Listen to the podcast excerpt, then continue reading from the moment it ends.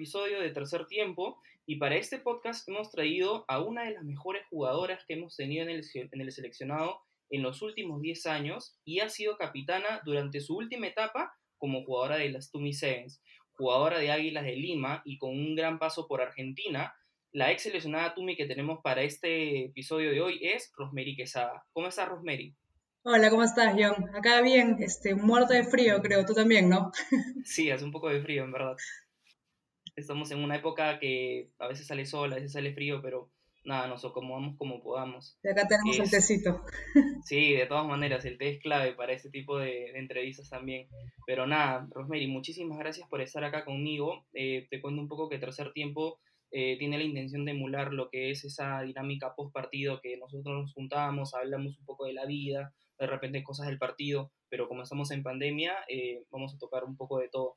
Así que este, es un honor tenerte acá en el podcast porque eres la primera mujer que voy a estar entrevistando. Excelente. Y la primera pregunta que, con la que me gustaría abrir esta, este podcast es, eh, ¿quién es Rosemary fuera del rugby? Esta pregunta siempre la hago porque me gusta saber un poco más de las personas, ya que al ser un deporte amateur tenemos una vida fuera de y siempre es bueno saberla. Cuéntame, ¿cómo, cómo te desenvuelves en tu día a día? ¿Quién es Rosemary fuera del rugby? Bueno, me dedico al marketing, estudié periodismo, nunca ejercí, me dediqué al marketing.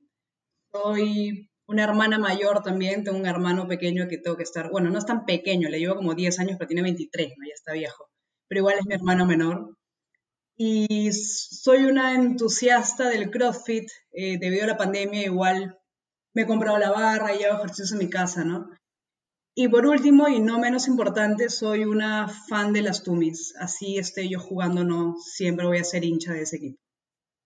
Qué bueno, me alegra mucho porque, bueno, ya vemos por ahí más o menos que siempre has estado relacionado al deporte, ahora te gusta eh, ocupar tu tiempo en el CrossFit, que siempre es bueno, ¿no? Estar eh, haciendo dinámicas, actividades eh, relacionadas al deporte y, y que, bueno, me parece muy interesante. Pero, y en, esa etapa de tu vida, ¿en, qué momento conoces al rugby? ¿Cómo fue el primer momento que tuviste ese clic con, el deporte que te ha acompañado casi más de 10 años? Yo empecé a jugar a los 21 porque eh, conocí a dos chicas que jugaban en la de Lima. Okay. De hecho, las deben de conocer Flavia Conearn y Merian. Sí, claro, Flavia, actual jugadora de las Blues, bueno, ex hasta el momento que estuvo jugando acá en Lima, y también tuvo su paso por Mochica, si no me equivoco. Por Moches. Por Moches, ahí está, Moches, la agraria. Sí, este, bueno, ellas dos ya jugaban en la de Lima y me preguntaron si quería jugar. Como tenía background de haber jugado básquet y fútbol, me dijeron, oye, ¿no quieres probar tipo jugar rugby? Y yo, ¿qué es eso? Bueno, fui. Y, y claro, obviamente no entendía nada, pues no, ellos se pasaban la pelota, pero corrían hacia atrás y yo estaba como que ya. Lo que me jaló en realidad fue este, cómo se llevaban todas, ¿no? Tipo esa, la, chacota, la camaradería que había, eh, me pareció mostra y eso hizo que siga yendo a los entrenamientos, aun cuando no entendía nada. Eventualmente ya la fui captando, ¿no? Por obvias razones, pero, pero sí, o sea, llegué de esa manera, llegué por una invitación a ver qué onda y me terminé quedando 10 años. Wow. Largo tiempo que te ha ayudado mucho a formarte como jugadora, incluso te dio la oportunidad de jugar en el extranjero. ¿Qué se siente ser capitana, no? O sea, yo la verdad no he tenido la oportunidad, pero has tenido una gran responsabilidad en, en tu etapa como seleccionada nacional e incluso estando en uno de, los, de las contiendas deportivas más importantes del, de la región y del continente como son los Juegos Panamericanos. Sí, o sea, de hecho ser capitán es algo bonito porque sientes que el equipo está respaldándote y el entrenador también. Más importante es que el equipo te respalde, ¿no?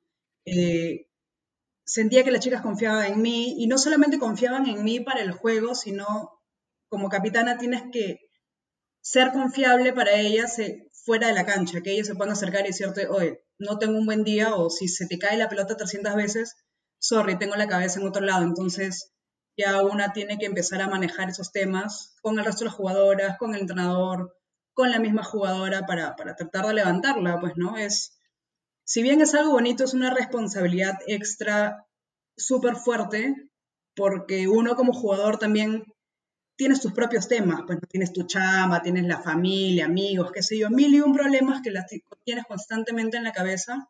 Y ser, capitano, ser capitana también te lleva a eh, cargar con, con, temas ajenos, ¿no? Problemas ajenos. la parte chévere es saber cómo conectar con la persona para ayudar a solucionarlos y de paso quitarle esa carga también al equipo. Claro. Y entonces, en tus inicios como jugadora, ¿cuál era el rol que tú desempeñabas dentro de la cancha? Eh, muy aparte, bueno, no sé si habrás sido capitana eh, también como jugadora de la de Lima, pero ¿cómo te desempeñabas dentro de la cancha? ¿Cómo considerabas que era tu, tu comunicación con las jugadoras, eh, con los otros equipos? ¿Tu rol como, en, qué posición jugabas? ¿De, ¿De, qué jugabas en esa época? Ah, jugaba lo que todo el mundo juega cuando recién entrena, este, de wing. Claro. Esa es básica. Obviamente, es como que recibe y corre. Este, claro, empecé jugando de wing. Al año, este, un entrenador de selección, Jonathan Lowe, me dijo, no, no vas a hacer más wing, ven acá y me puso de apertura. Y ahí empecé ya luego a migrar de apertura a centro, pero bueno, eso, eso, eso va después. Cuando empecé a jugar, eh, claro, fui wing y el rol que yo tenía en, el equipo era más de, aprender a jugar. Al comienzo es como que tú concéntrate en aprender a pasar la pelota y a taclear y chao.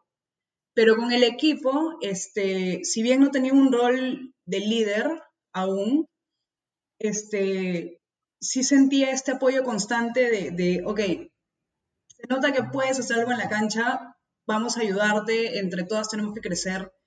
Entonces fue más de, todas éramos hermanas al final del día, ¿no? Entonces, no, si bien había alguien que por ahí dirigía la manada, no era una, una dirección dictatorial, por así decirlo.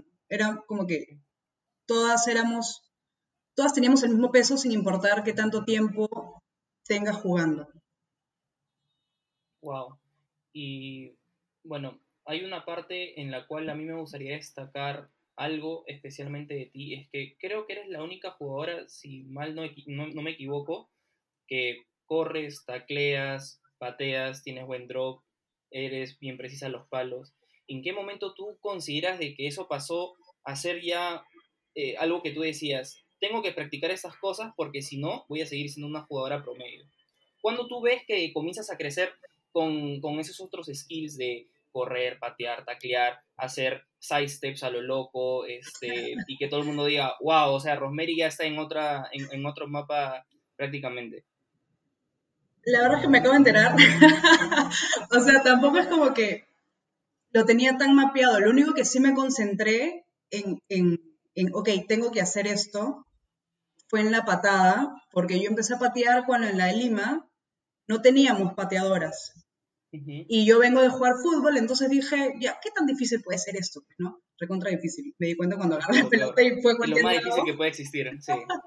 sí, dije, ah, caray, este, bueno, hay que seguir intentando. Encima soy súper picona, pues, ¿no? Entonces como que me salía y me voy a quedar acá hasta que me salga. Y me fue saliendo, y claro, de pronto ya era yo la que pateaba, y con tantos partidos encima, tantos años jugando a nivel de clubes, bueno, tenía que desarrollar la patada, o sea, tenía que mejorar la destreza por, consecuencia de. En cuanto al tackle, este, el tackle es básico, pues, ¿no? No, no puedes jugar sevens, sobre todo sevens, porque fallas un tackle y se nota quién falló el tackle, pues, no hay margen de error. Claro. Este, sí, eso, claro, mi, creo que mi tackle es lo más débil que tengo. Este, sé que mi ofensiva es mucho más letal que mi tackle, pero tampoco te me vas a ir, pues, ¿no? O sea, no te meto un tackle súper fuerte como, no sé, pues, como Natalia Cornejo o como, o como la negra, mañas que sí son recontra hardcore en el tackle, pero tampoco te vas, o sea, no te dejo ir. Te chapo, me ganarás un metro, pero te chapo. Este, el tema de competencia de juego en realidad lo empecé a desarrollar un montón cuando estuve en Argentina, porque la competencia ya sí era brutal este, necesitabas como que destacar y jugar súper bien para poder llevarte un lugar en el equipo titular porque la competencia ya era tremenda porque todas eran súper buenas jugadoras, pues, ¿no? Y se jugaba Sevens. Entonces tienes un equipo de 20 chicas, una mejor que la otra, y, eso que la, la peor jugaba bien. Entonces era como que, ¿qué tengo que hacer para poder destacar acá un poco, pues, ¿no? Y ya ahí empecé a adoptar ciertas, la pisada, las fintas ya se me dieron por hacerlas más. Antes las hacía, pero con un poquito de miedo, qué sé yo, me saldrá, ¿no? Ahí ya creo que sí fui mucho más conchuda para, para hacer esas cosas. Y, porque claro, era, era morir o sobrevivir, y dije, ya, fue. Claro, right or die.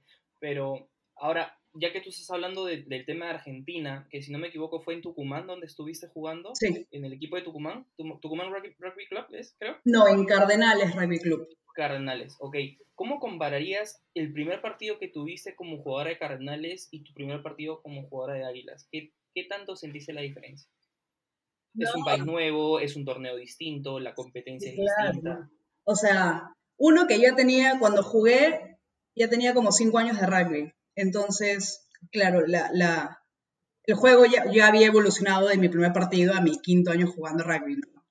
Este, el equipo, o sea, la competencia en Argentina es, es otra cosa. Como, como te dije, junto que todas las chicas juegan brutalmente bien. Pero no solamente mi equipo, sino el resto de los equipos también. Entonces, no era tan marcada la diferencia como en, en Perú. Y ya tú sabes con qué equipo vas a ir a la final al final del día. Este, Si bien estás jugando el torneo, es más un torneo de desarrollo para que los otros equipos tengan rosa y mejoren, que para ver efectivamente quién es el mejor del, del, país, porque la diferencia era notoria.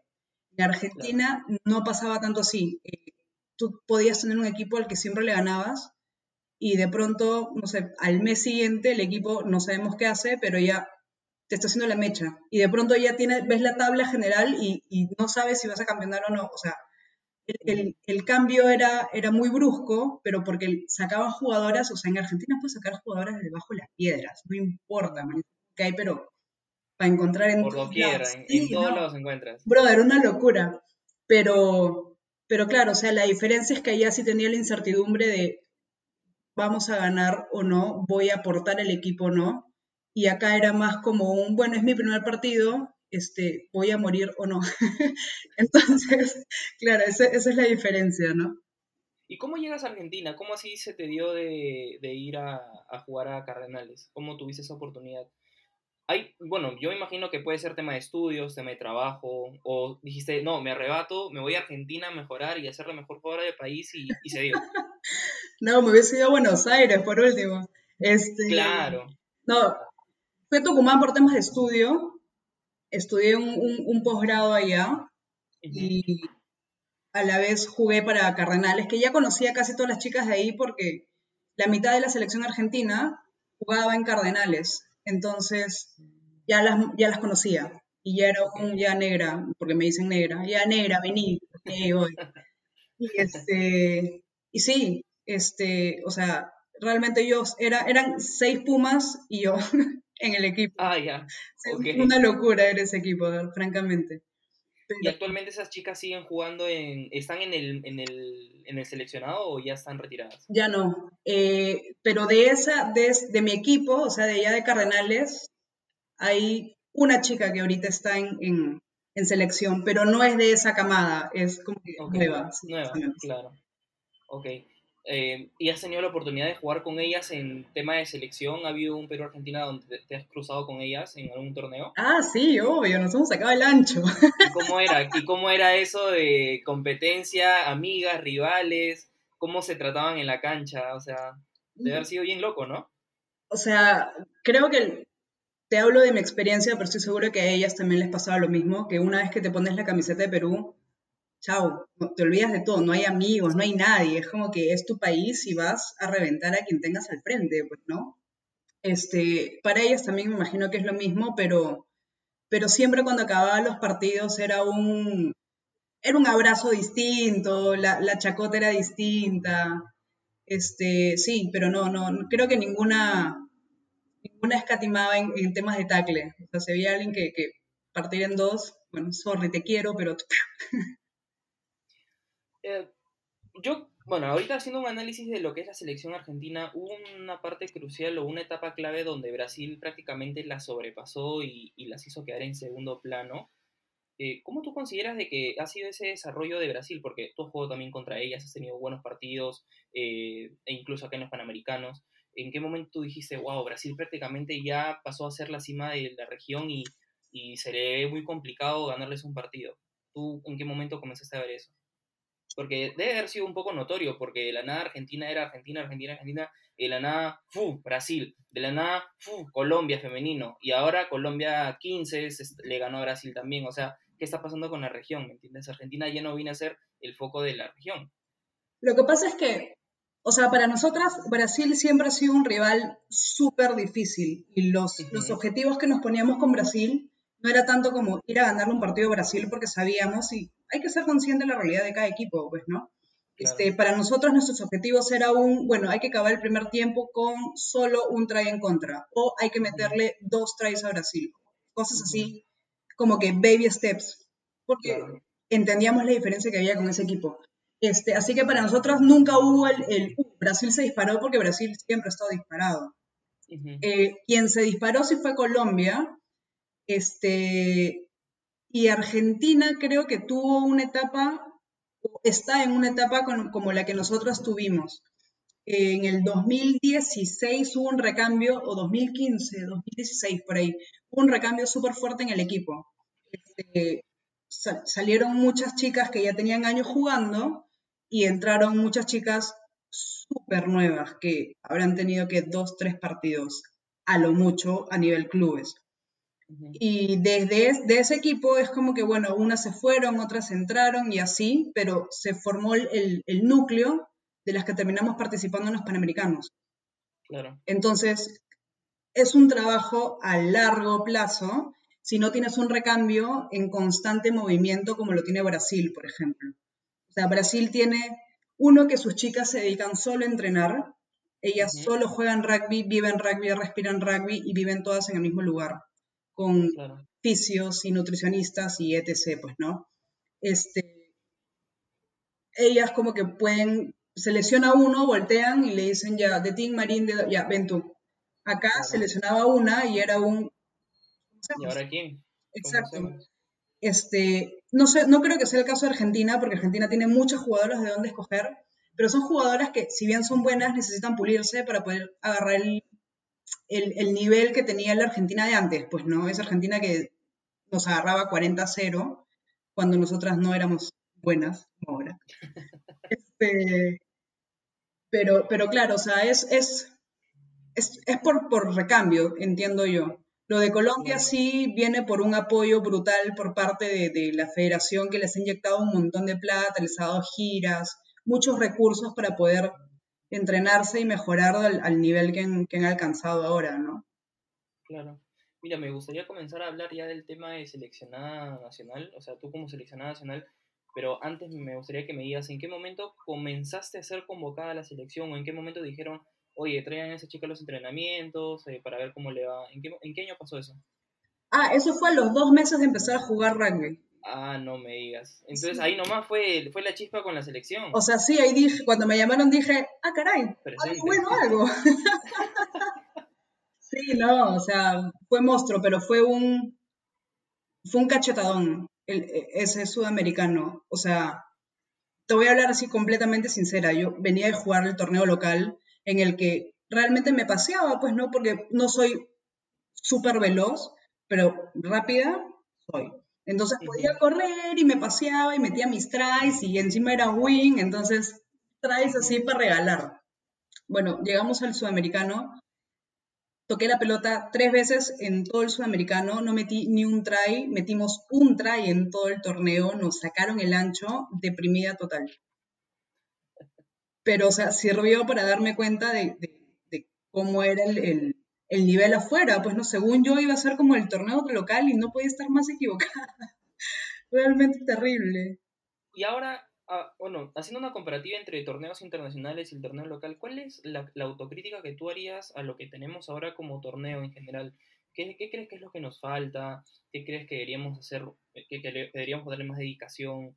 De repente buscar chicos, chicas, hacer un torneo más competitivo, más entretenido, cómo crees que podríamos comenzar a mejorar como, país, o sea, en el torneo como tal? O sea, lo básico, lo que nos falta son divisiones menores. O sea, no hay forma de alimentar selección sin divisiones menores. Ni siquiera selección. Piensa en los clubes de primera. No puedes alimentarlo si no tienes, o sea, cantera, pues, ¿no? No hay cantera. Este, en el caso de, del rugby de mujeres, es necesario entrenadores de Sevens, porque nosotras venimos a estar acostumbradas a que nos entrene un chico del equipo de primera de 15 que está lesionado. Entonces él dice, ya, yo entreno a las chicas, pero no es lo mismo, o sea, por más que se, se aprecia la, la, las ganas de querer ayudarnos, no es igual el juego de 15 de Sevens. Entonces se termina eh, eh, deformando el, juego como debería ser y claro, si no tenemos entrenadores enfocados en, el juego de mujer, o sea, en Sevens, que es lo que se juega acá en Perú, es difícil que pueda como que prosperar y mejorar el ritmo que debería mejorar el juego acá. Y eso hace que las chicas se aburran, no quieran ir a los torneos, este, no quieran ir a entrenar a donde tenga que ir a entrenar, o simplemente no quieran desperdiciar su sábado en la mañana cuando, ¿para qué voy a ir el sábado en la mañana cuando puedo salir el viernes en la noche y pegármela? O sea, no hay ese incentivo de, ok, hay alguien que está dedicado 100% a mí, ¿no? Y que me está dando las herramientas para poder mejorar. No existe y creo que falta eso.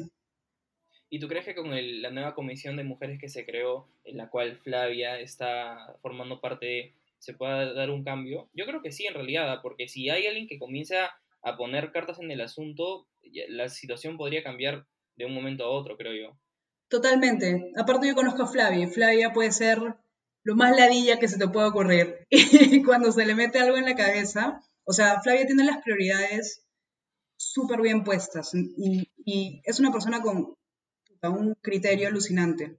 Entonces creo que, que, lo que yo te estoy contando, ella ya lo debe de haber mapeado hace rato y estoy segura que va a poner este, o sea, va a tomar cartas en el asunto, ¿no? Esperemos que sí, porque sí, en realidad, y a esto es lo que quería llegar contigo hablando sobre el seleccionado nacional.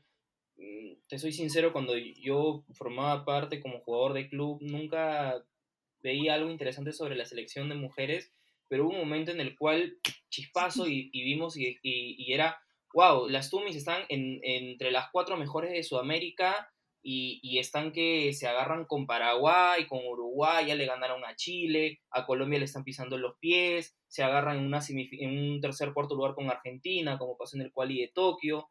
Este, en ese torneo que hubo en Paraguay también eh, quedaron cuartas, terceras, o sea, ya comenzaron de pasar de séptimo a octavo, e incluso hice un post eh, antes sobre, sobre eso, era como que séptimo, octavo, séptimo, décimo, de ahí cuarto, quinto, cuarto, quinto, tercero, cuarto, quinto, entonces era de la nada, no, no era nada, pero se notaba que había harto trabajo en, el equipo de, mujeres eh, y comenzaba a dar resultados de, forma regional, ¿no? Y ya no eran solamente las chicas de, que de repente les iban a ganar fácilmente en, la fase de grupos, sino que ya comenzaban a, a, buscar algo más, a anhelar algo más grande.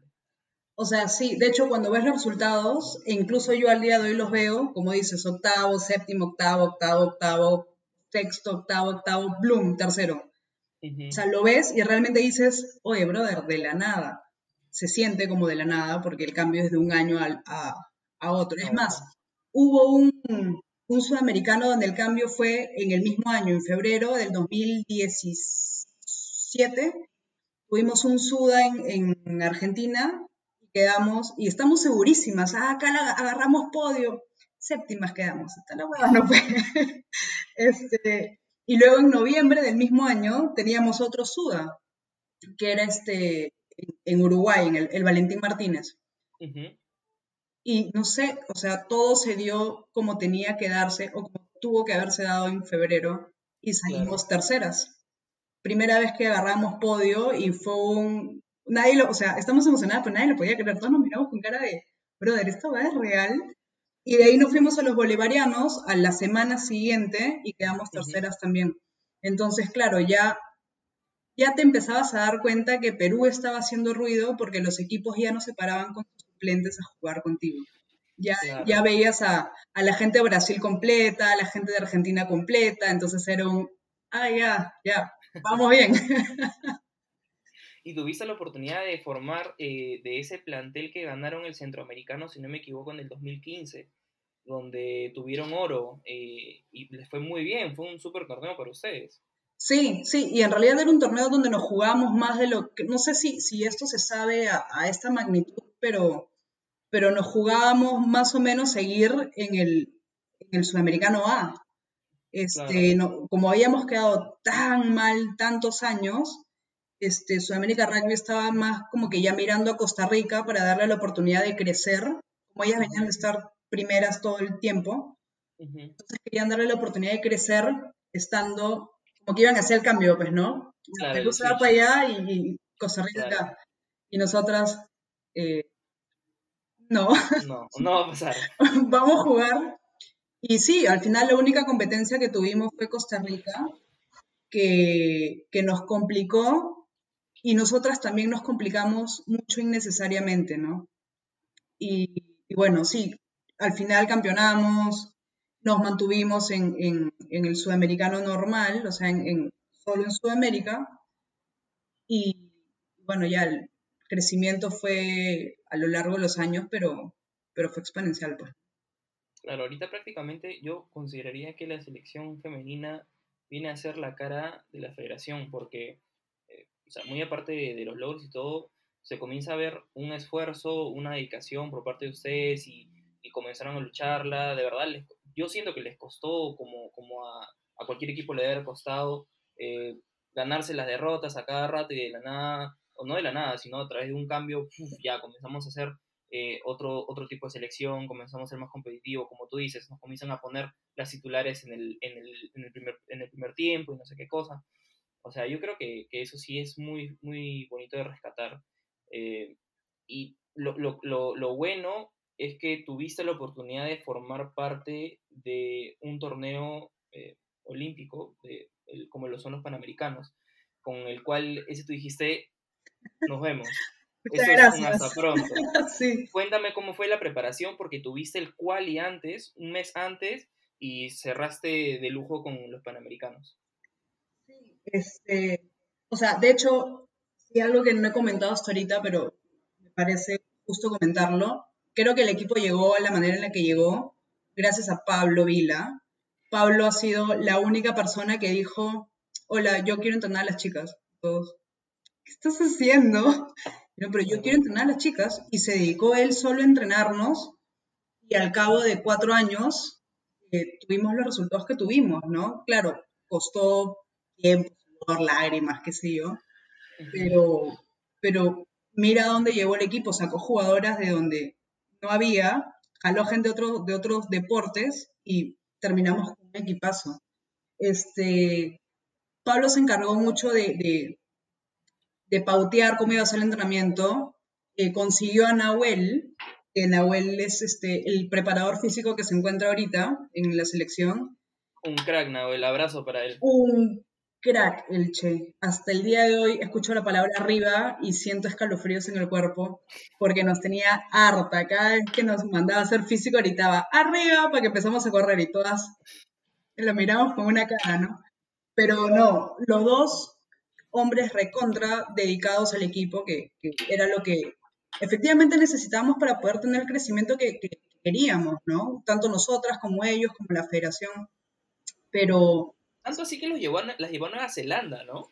Sí, o sea, la mitad del equipo más uno pudo ir, la otra mitad del equipo porque trabajábamos, estudiábamos, sí, es medio complicado cuando el deporte, el deporte es amateur. Pues.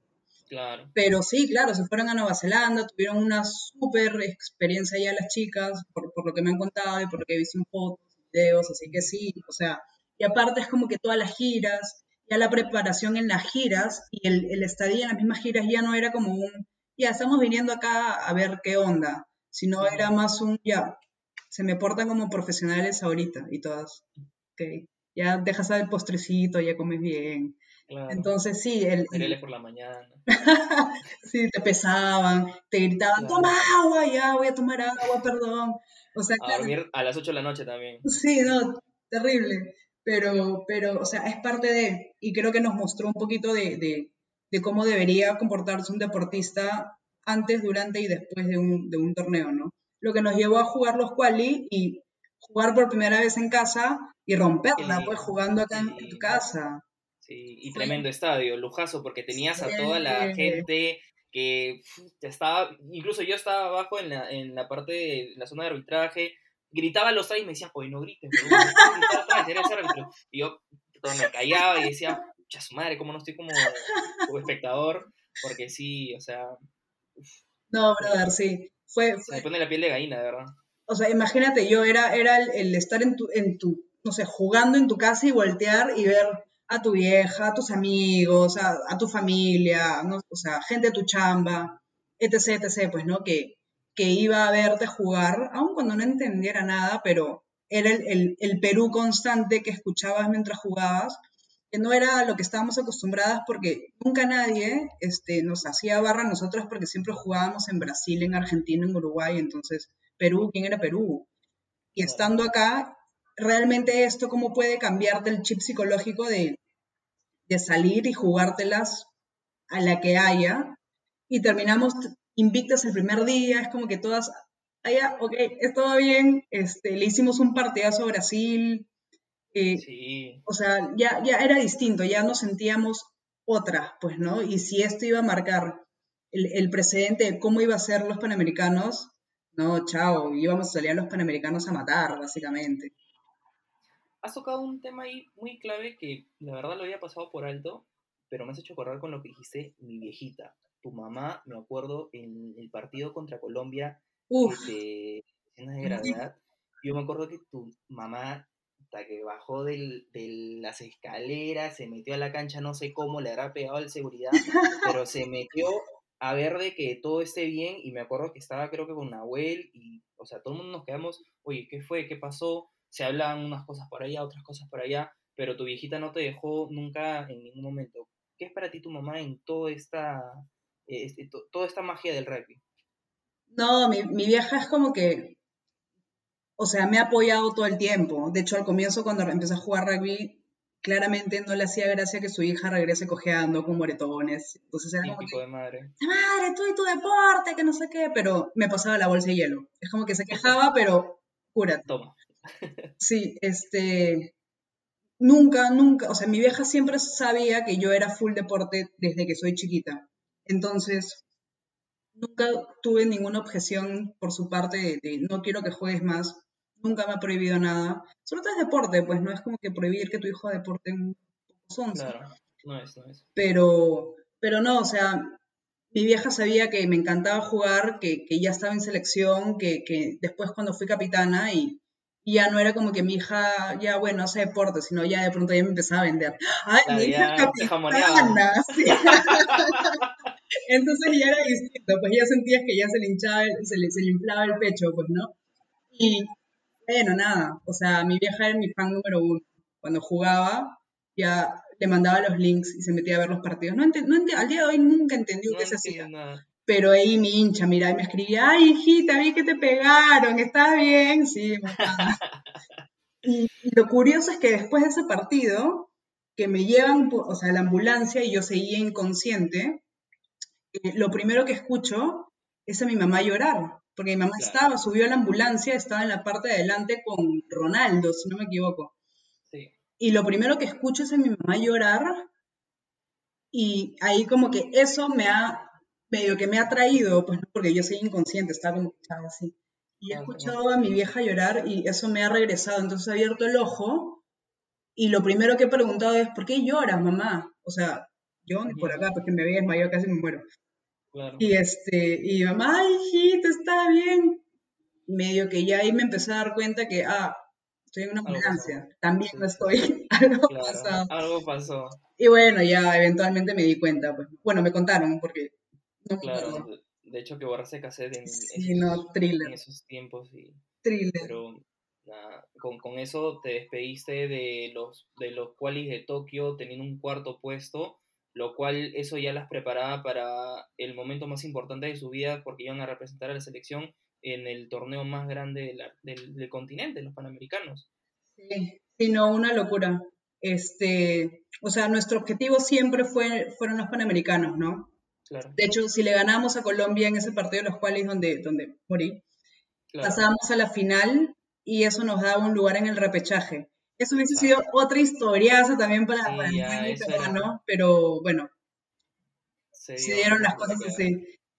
Pero igual siempre nuestros objetivos fueron como que los panamericanos y, y claro, no agarramos podio, no ganamos medalla, pero somos conscientes que ganamos los partidos que debimos de haber ganado, este, que estaba dentro de nuestras posibilidades. O sea, sabíamos que a México y a Trinidad y Tobago sí o sí teníamos que ganarles. Ahora, la forma en la que les ganamos a nosotros también nos sorprendió porque pensamos que iba a ser un poquito más ajustado. Por ahí.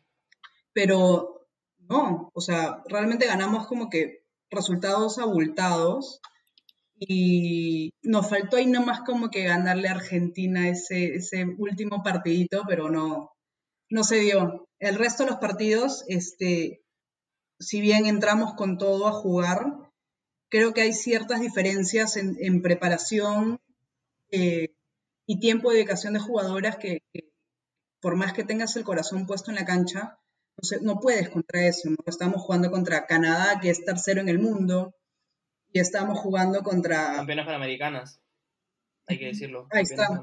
Sí, tal cual. O sea, son las chicas que yo veía en la tele como que, ay, qué bien, están jugando. Y a ellas las tenía al frente.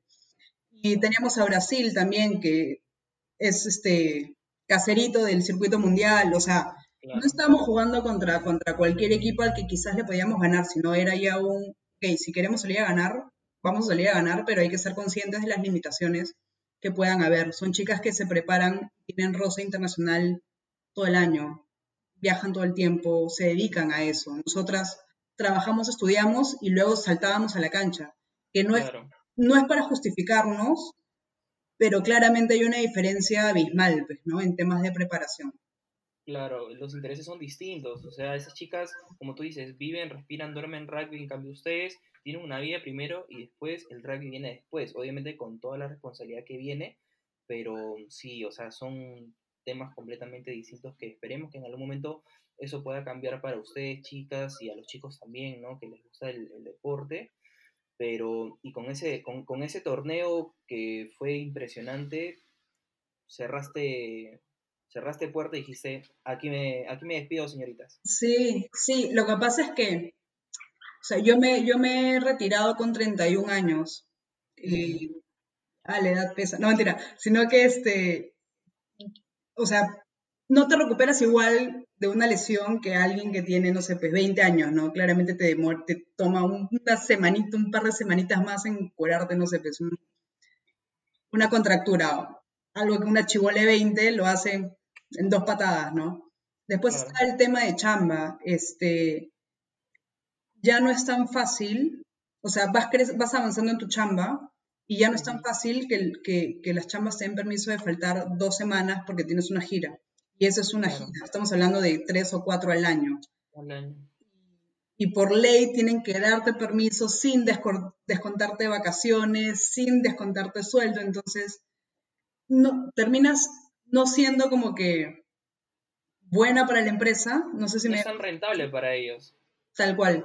Y si bien, o sea, felizmente mientras yo jugaba en el trabajo donde estaba mi jefe me apoyaba, pero maleado, porque luego era loquito fútbol.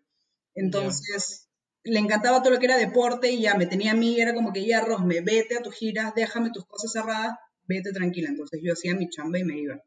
Pero conforme vas creciendo, o sea, vas, vas subiendo, ya no es tan fácil, ya tienes más responsabilidades a las que realmente le tienes que meter todas tus balas a eso, porque es lo que te da de comer al final del día, ¿no? Claro. Entonces, los años no perdonan. Sí.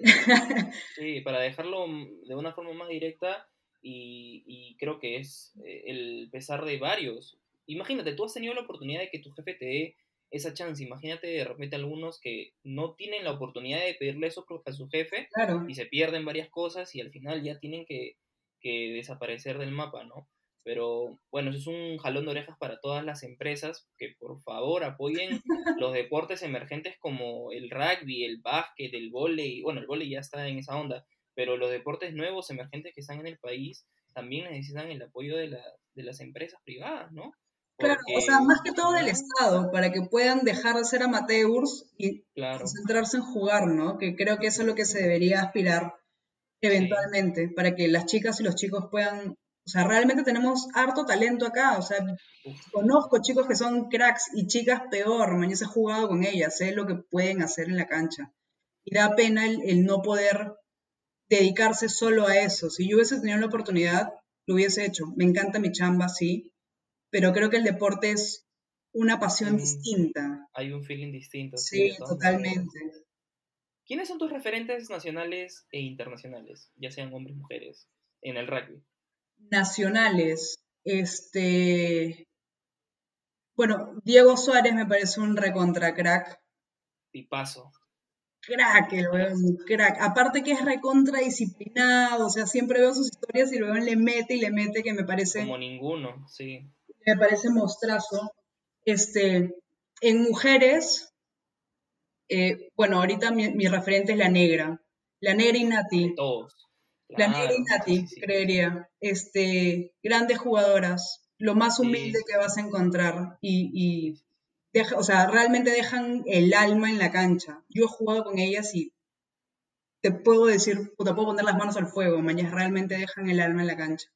Internacionales, este, sí o sí, Porsche Woodman. De otro planeta esa mujer. No hay... Como cada Tokio, ¿viste? Por sí, obviamente, no, pero es un animal, esa mujer te, te sorprende con todo lo que hace. Ella y este y Kelly Bracer. Kelly Bracer es justo ahorita estaba viendo que tiene 31 años también y ha sido convocada para su último, eh, su último, sus últimas Olimpiadas. Ya, con eso se despide. ¿Para, qué más? Ya todo lo que tiene. No, y está como posible eh, entrenadora de, las Black Ferns, posiblemente. O sea, le van a dejar la posta a ella. Porque la experiencia que tiene, o sea. Sí, fijazo, fijazo eso, eso aporta un montón. Así que sí, no, un golazo para, para las Black Ferns. Bien por ellas. Sí, qué bueno. Bueno, ahora sí te hago la última pregunta para ir cerrando esto. ¿Qué es el rugby para ti? No te quiero responder con el cliché que siempre dicen de, ay, es un estilo de vida. Espero que me vas a sorprender con esta respuesta. es un estilo de vida. No, mentira. no, el rugby realmente es, o sea, para mí, puff, el rugby ha sido mi mundo. Creo que sigue siendo mi mundo aún cuando ya no estoy participando activamente de él, pero, pero me ha dejado con cosas como, como, o sea, valores, principios, forma de pensar, de ver la vida incluso, ¿no? Este, ha, modificado en mí comportamientos para bien y, y, o sea, y me ha dejado una familia que sigue jugando el día de hoy, pero que con, la, con las que converso esporádicamente, ¿no? Este, sí, o sea, no estoy, no soy muy, muy partícipe ahorita, pero sí, sigue siendo mi mundo. Sigo mirando, sigo, estoy, sigo estando atenta a los resultados, este, sigo comparando. Cada vez que hablan del fútbol es como que ah, esas cosas en rugby no pasan, cuando algunos se y se tira el piso. O sea, sí, sigue estando presente. Neymar, Neymar, no lo quería decir, pero bueno. Sigue, sigue, estando presente en mi día a día, aun cuando yo no estoy presente en su día a día. Algo así. ¿Y piensas retribuirle en algún momento al rugby lo que te dio como entrenadora? No creo que yo sirva para ser entrenadora, la verdad.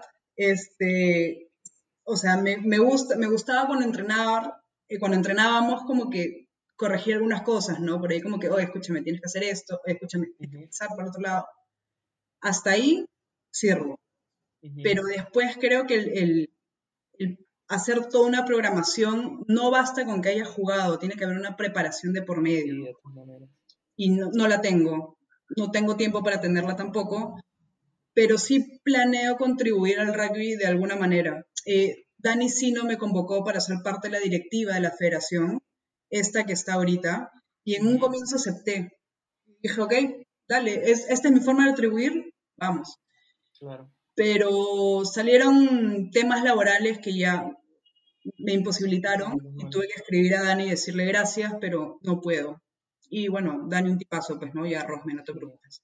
Un abrazo para Dani porque ahorita como presidente y ha sido exjugador de Fleming Lions, ha sido mi entrenador, es un tipazo, o sea... Y tiene un montón de experiencia porque él ha sido parte de los Panamericanos, ¿no? En temas logísticos. Así que sabe lo que hace, espero. Sí, sí, sí, sí. Esperemos que le vaya bien en su primer mandato como presidente Y nada, Rose, eh, con esto estamos dándole fin a la entrevista. Muchísimas gracias por tu tiempo. En realidad, como te decía antes de la entrevista, te estuve buscando mucho tiempo para poder hablar y tener este podcast este, y que se pueda dar.